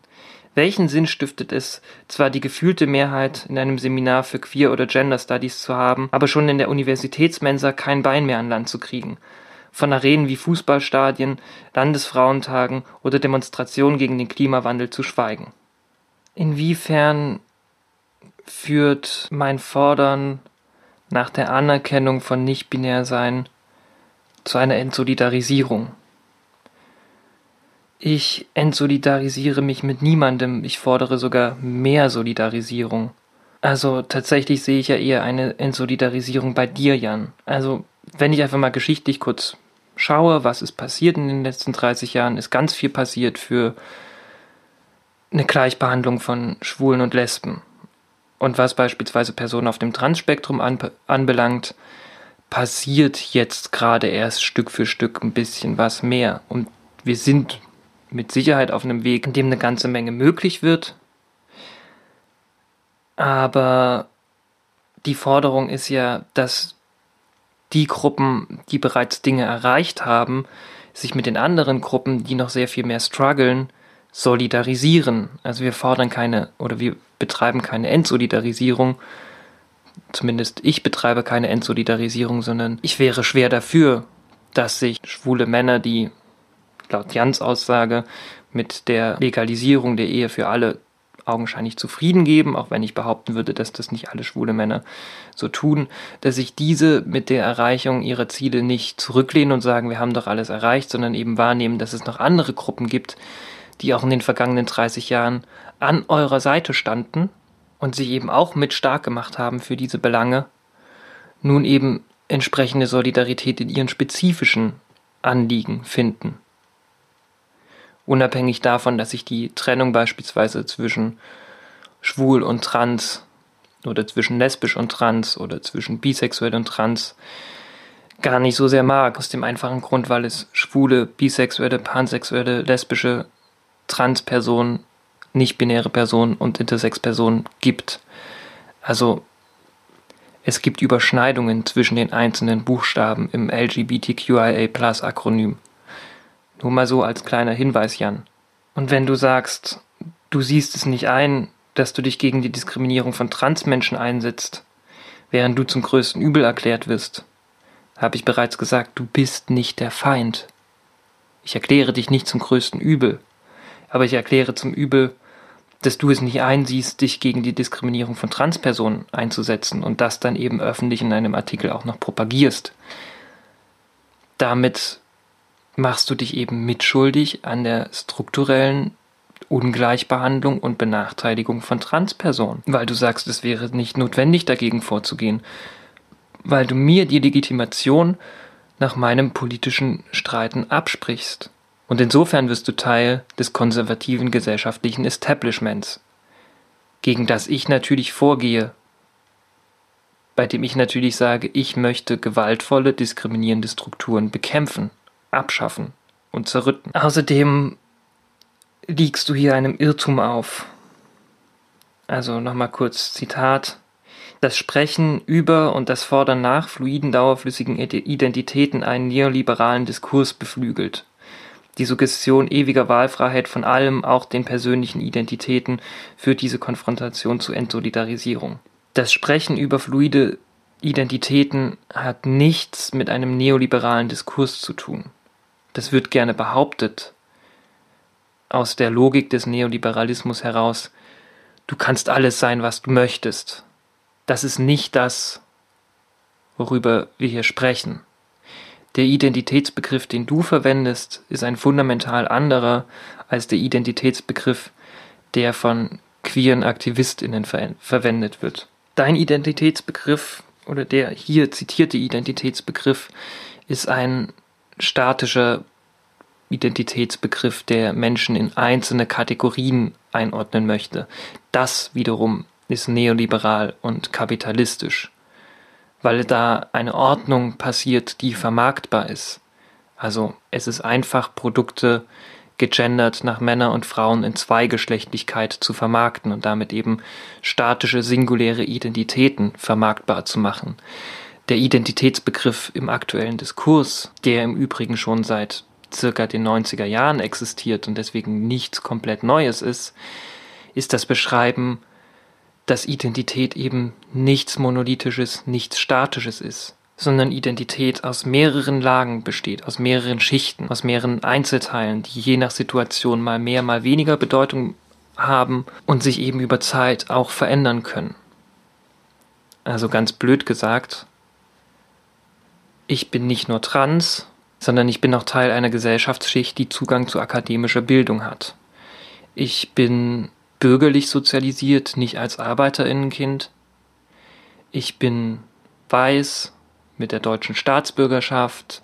Ich bin abled, das heißt, ich werde nicht behindert.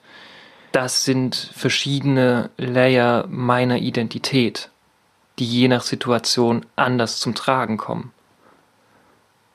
Oder anderes Beispiel, eine Person of Color ist nicht nur eine Person of Color.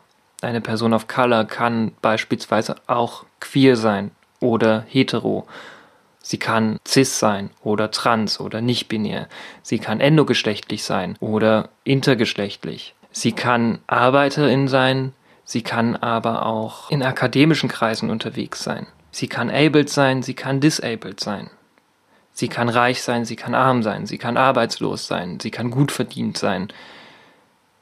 Sie kann eine Frau sein, ein Mann sein oder nichts davon. All das sind verschiedene Lagen von Identität. Eine Person ist nicht immer nur ein bestimmter Teil. Du, Jan, du bist nicht nur ein schwuler Mann, du bist eben, wie gesagt, auch weiß. Du bist cis, du schreibst für die Taz, das heißt, du hast augenscheinlich Zugang zu akademischer Bildung oder zu Bildung gehabt, die dir diese Möglichkeit erlauben. Diese verschiedenen Kategorien von Identität als alle bedeutsam für die gesamte Identität einer Person zu betrachten, nennt sich Intersektionalität. Dabei geht es nicht um Trennungen zwischen beispielsweise nur schwarzen und nur weißen Personen, sondern um die Berücksichtigung, wie verschiedene Identitätskategorien sich überschneiden und individuelle Situationen eben bestimmen und beispielsweise zu Mehrfachdiskriminierung führen. Und es geht aber auch um eine Anerkennung, wie sich Identitätskategorien verschieben können. Also beispielsweise könnte mein Transsein für mich keine große Rolle spielen. Es könnte ein Teil von mir sein, aber wenn ich es nicht in eigenem Ermessen eben auch zu beispielsweise meinem Hauptantrieb im politischen Handeln mache. Auch das ist möglich. Oder über Zeit hin wird für mich das Transsein zu einem so großen Teil meines Alltags, dass ich gar nicht mehr drüber nachdenke und beispielsweise meinen Fokus auf Klimaaktivismus verschiebe. Aber auch einfach geopolitisch. Eine Person kann mit einem geflüchteten Status unterwegs sein, bekommt dann irgendwann mal die Staatsbürgerinnenschaft, macht sich mit den Gegebenheiten einer Gesellschaft im neuen Umfeld vertraut. Ihre Identität verschiebt sich natürlich zwischen einem, äh, von einem geflüchteten Status zum Status der Staatsbürgerinnenschaft. Identität ist nichts Statisches und vor allem nichts Singuläres, sondern Identität ist per Definition etwas, das fortlaufend neu entsteht, das fortlaufend neu geschrieben wird, das sich fortlaufend verändert. Immer im Zusammenhang mit den eigenen Handlungen, aber auch immer im Zusammenhang mit der Interaktion, die eins mit Gesellschaft macht und durchmacht und wie die gesellschaftliche Situation sich um eins herum verändert. Schwulsein war beispielsweise vor 30 Jahren eine wesentlich andere Möglichkeit der Identifikation, als sie beispielsweise, als sie beispielsweise heute ist. Wie du ja selbst bemerkt hast, Jan. Vor 30 Jahren war es eventuell sehr viel schwieriger, schwul zu sein. Folglich hat Schwulsein einen vielleicht auch einfach größeren Teil der Selbstwahrnehmung ausgemacht. Und genau das ist das, was mit dem Sprechen über Identitäten berücksichtigt wird, dass sich je nach Zeit und Situation der Stellenwert von bestimmten Identitätskategorien eben auch verschiebt. Und diese Identitätskategorien sind mitunter auch wichtig, um sie zu benennen, um politische Standpunkte und Belange klar zu machen. Also im aktuellen Diskurs geht es beispielsweise ganz, ganz, ganz, ganz häufig darum, die Perspektive der am stärksten Marginalisierten in einem Diskriminierungsverhältnis stark zu machen. Weil es diejenigen sind, die am wenigsten Handlungsspielräume haben, weil sie am wenigsten gesehen werden.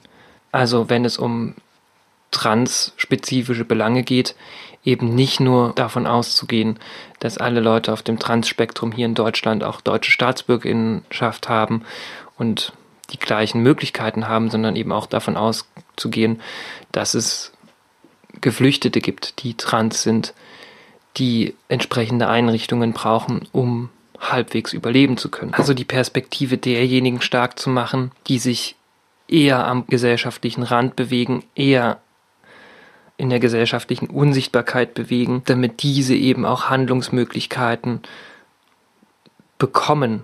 Und das ist die Sache mit, wie gehe ich mit meinem Privileg um, das ich aufgrund meiner gesellschaftlichen Positionierung habe. Nutze ich es nur für mich selbst, entsolidarisieren, wie du es augenscheinlich tust, Jan, oder nutze ich es, um beispielsweise diejenigen, die auf der Strecke bleiben, zu unterstützen und ihre Belange laut zu machen und sichtbar zu machen. Außerdem geht es nicht um die Suggestion von Wahlfreiheit für Identitäten, sondern tatsächlich um die Suggestion der Vielfältigkeit möglicher Identitäten. Also um beim Thema Geschlecht zu bleiben, suggeriert uns die Gesellschaft nach wie vor, dass es lediglich die Möglichkeit gibt, Mann oder Frau zu sein. Auch für Transpersonen besteht das Normativ darin, Mann oder Frau zu sein. Also dass du bei Geburt männlich zugeordnet als Transperson nur Frau sein kannst. Oder andersrum. Und das Bestreben besteht eben darin, nicht eine Wahlfreiheit aufzumachen, sondern tatsächlich einfach die Möglichkeit der Selbstverortung aufzumachen, was eben empowernd ist, weil mit einer adäquaten Selbstbezeichnung eben auch das Benennen von politischen Bedarfen möglich wird. Also mit der Möglichkeit, mich abseits von Mann und Frau selbst zu bezeichnen, was meiner Lebenswirklichkeit entspricht, kann ich eben auch formulieren, was für politische Bedarfe ich habe. Beispielsweise, dass ich ganz gerne eine Personenstandsänderung machen möchte, die nicht davon abhängig ist, dass GutachterInnen mich als trans genug wahrnehmen, sondern dass ich einfach mit dem Na mit meinem eigentlichen Namen existieren kann und ich nicht erst vor Gericht dafür kämpfen muss. Selbstbestimmung. Nur mal so. Darum geht es. Nicht um die Wahlfreiheit, sondern tatsächlich das Aufbrechen von gesellschaftlich normierten Bildern, von gesellschaftlich normierten Kategorien. Also überhaupt erst zu ermöglichen, sich abseits des Normativs selbst zu benennen und dafür Begriffe zu finden und damit sich eben Handlungsmöglichkeiten zu geben. Weiter im Text. Was nutzt es überhaupt, die Tatsache zu ignorieren, dass die allermeisten Menschen ziemlich zufrieden sind mit ihrem sexuellen Leben, sei es in Familie, mit heterosexueller Frau oder Mann, in der Ehe, ohne Kinder? Wem dient es, alle geschlechtlich-biologischen Verhältnisse für entscheidbar zu halten, für ungefähr so verhandelbar wie die Wahl zwischen zwei unterschiedlichen Zahnpastasorten. Verspricht es nicht nur keine Mehrheit, sondern verbreitet es nicht auch Furcht vor dem Du musst? Überfordert die sexuelle und identitäre Moral von Interessantheit und Originalismus, sei anders als alle anderen, jetzt nicht jene, die das nicht wollen? Und bewirkt dies nicht Identitätsrülpse, die einen Mann wie Donald Trump zum Sieg verholfen haben? Damit endet Jan Feddersen mit dem Vorwurf, dass geschlechterdiverse Menschen Donald Trump zum Sieg verhelfen würden, weil sie fordern, dass Mensch Wahlfreiheit hat. An dieser Stelle noch einmal, Jan, du solltest bessere Recherche machen. Transsein hat nichts mit Wahlfreiheit zu tun. Also ja, Wahlfreiheit der eigenen Labels, indem es eben legitim ist, sich nicht nur mit Mann und Frau bezeichnen zu können, weil es eben mehr als Mann und Frau gibt. Ich entscheide nicht, welches Geschlecht ich habe, ich entscheide, wie ich mein Geschlechtsempfinden benenne, das eben weder Mann noch Frau ist.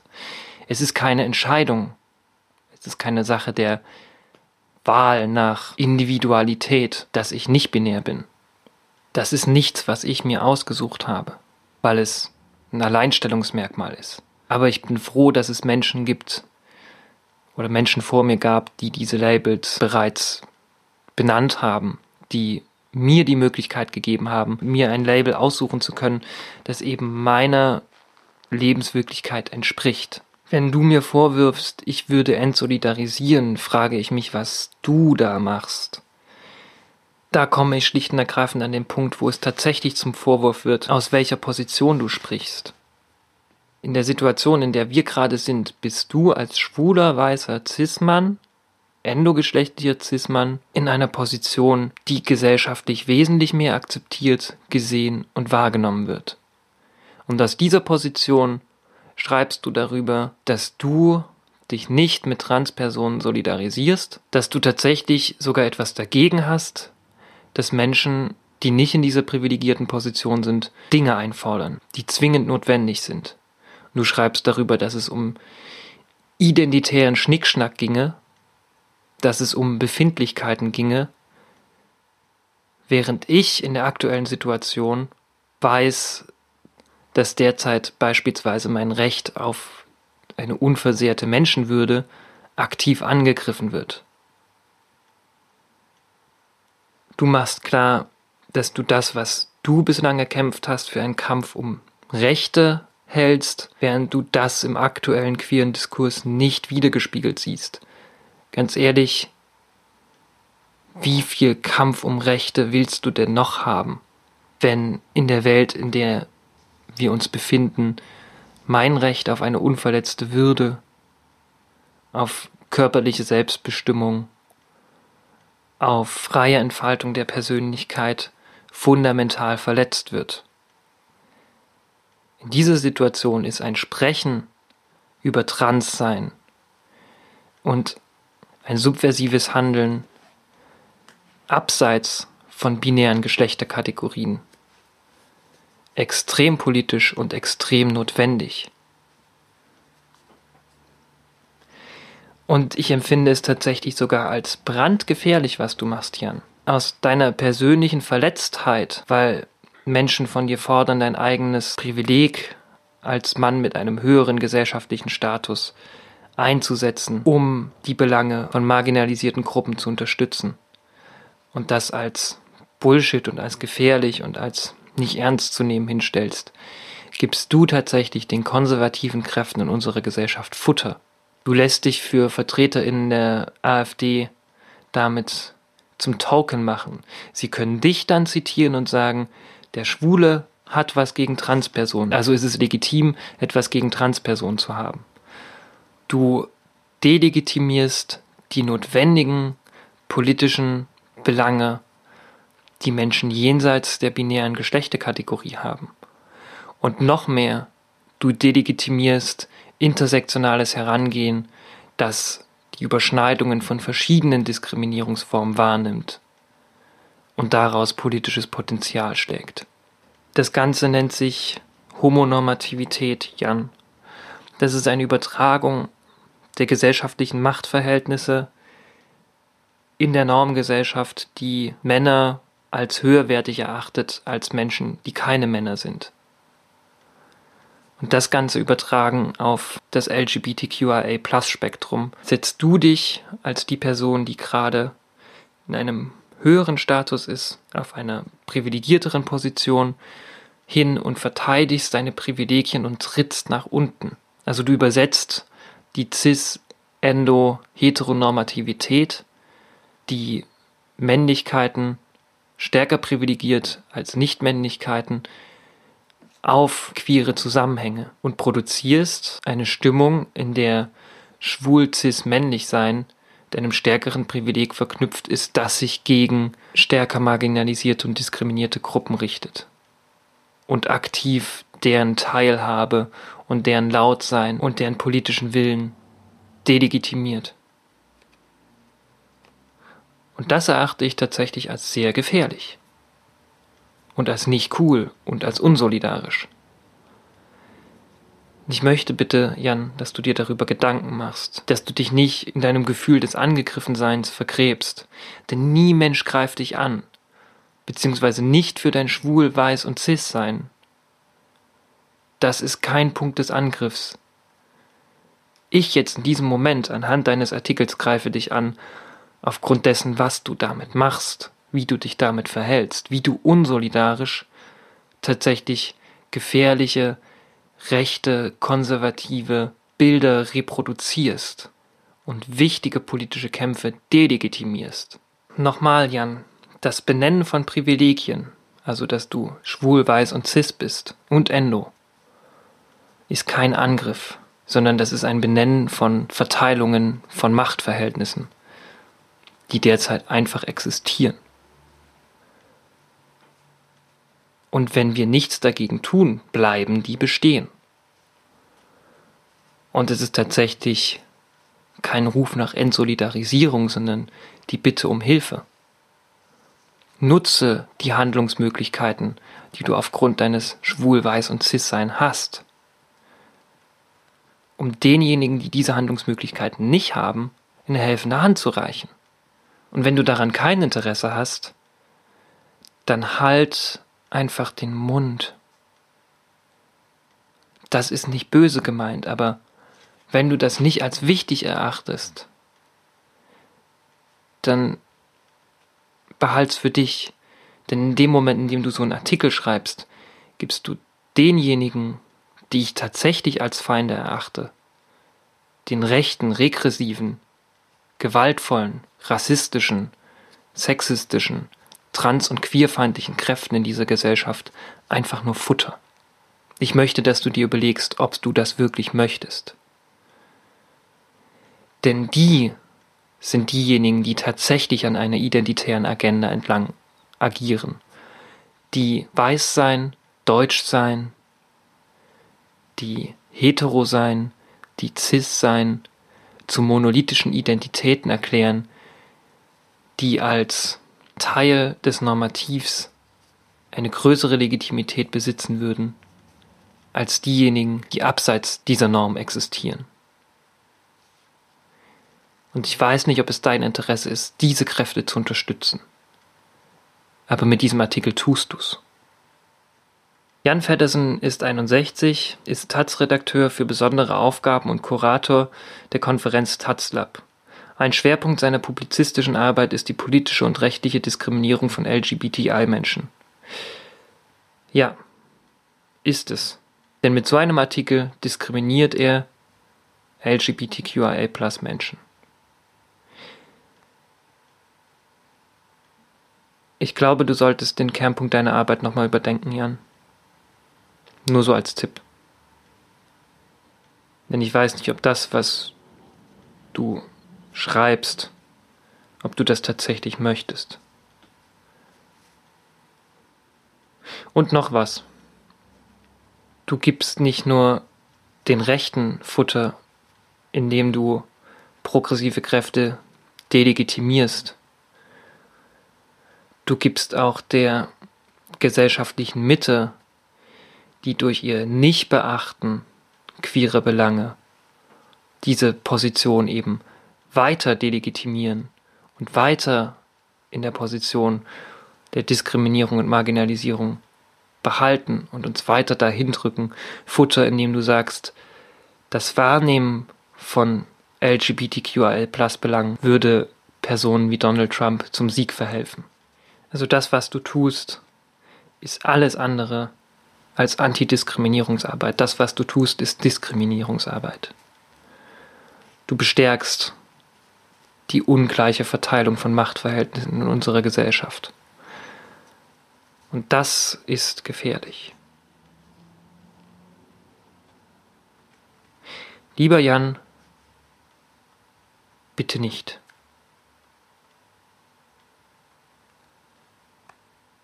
Danke. So, das war der Artikel aus der Taz, über den ich gerne sprechen wollte. Das sind jetzt schon wieder zwei Stunden und zehn Minuten Aufnahmezeit, gemessen daran, dass ich das alles auch noch schneiden und bearbeiten und noch ein Intro und ein Outro aufnehmen muss, mache ich an der Stelle Schluss.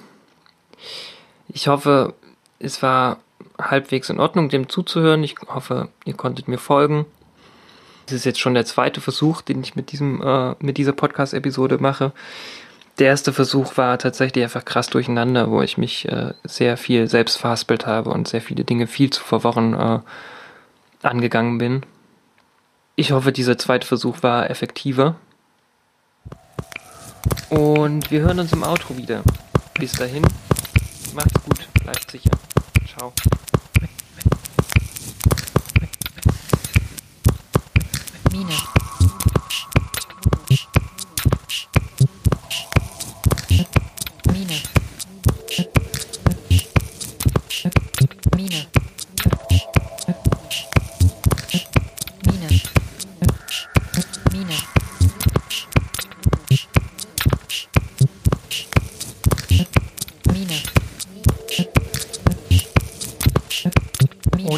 War die heutige Episode des Transginger Tea Podcast. Podcasts des Transginger Tea Podcastes. Es hört sich seltsam an. Ich glaube, grammatikalisch richtig ist des Podcasts. Des Podcasts. Aber das fühlt sich sehr seltsam im Mund an. Hm. Whatever. Ich hoffe, ihr mochtet, was ihr gehört habt. Für weitere Updates und Infos und alle Dinge, die den Podcast betreffen und hier oder da nochmal einen anderen Beitrag äh, folgt oder schaut gerne immer wieder auf dem äh, Blog vorbei, der zum Podcast gehört. Den findet ihr auf transgingerteapodcast.home.blog. Transgingertea Podcast als ein Wort. Ansonsten folgt mir auch gerne auf Instagram für meinen regelmäßigen Output. Dort informiere ich auch immer, wann die nächste Episode online geht. Im Grunde genommen geht sie immer am 13. des Monats online. Aber sollte irgendwann mal was dazwischen kommen und so weiter und so fort. Und Instagram ist einfach das Medium, das ich wahrscheinlich auch so mit am meisten nutze. Folgt mir da auf instagram.com slash mine unterstrich und Claudia und Claudia als ein Wort. Und solltet ihr danach nicht genug von mir haben, dann versucht es auch auf Facebook, auf facebook.com slash und Claudia und Claudia auch hier als ein Wort. Claudia immer mit C. Und für wirklich nur Musiksachen von mir schaut auf Soundcloud vorbei, soundcloud.com slash und unterstrich Claudia. Und dann habt ihr wirklich die volle Breitseite von mir auf allen Kanälen, wo gibt. Und wenn ihr dann immer noch nicht genug von mir habt, dann schreibt mir eine Mail an transgingerpod.gmx.de und fragt mich Dinge, damit ich euch noch mehr mit Informationen von mir zuspamme, weil ihr überhaupt nicht genug von mir kriegen könnt und euch 24 Stunden am Tag mit mir beschäftigen wollt. Äh, nein, das ist tatsächlich ernst gemeint. Wenn ihr Fragen, Anregungen, Kritik, Vorschläge und so weiter habt, schreibt mir gerne eine Mail. Ich freue mich über E-Mails. Ich habe wieder sehr, sehr schöne E-Mails bekommen, bevor ich diese Episode aufgenommen habe. Danke auch Leander für deine ausführliche Mail und Grüße an dich an der Stelle. Und wenn es äh, in der Mail Dinge gibt, die beispielsweise wirklich podcast-relevant sind, werde ich sie äh, auch immer direkt mit in den Podcast einbauen. Und wenn ihr es nicht weiter spezifiziert, werde ich euch an der Stelle auch anonymisieren. Also es sei denn, ihr wollt namentlich genannt werden, dann schreibt das auch gerne dazu. Wenn ihr mich, äh, wenn ihr mögt, was ihr hört und mich weiter unterstützen wollt, dann könnt ihr auch eine Spende dalassen. Und das geht auf paypal.me slash Mine und Claudia. Hier Mine und Claudia als ein Wort. Ich würde mich freuen, wenn ihr mich bei dem Hosting des Podcasts unterstützt, aber fühlt euch nicht gezwungen. Es ist eine Spende. Und jeder Euro ist nett und ist eine kleine Geste und ich habe das Gefühl, dass ihr mich lieb habt und darüber freue ich mich. Dann zu guter Letzt noch der gefeaturete Track der heutigen Episode stammt von Elisabeth Liz Schröder.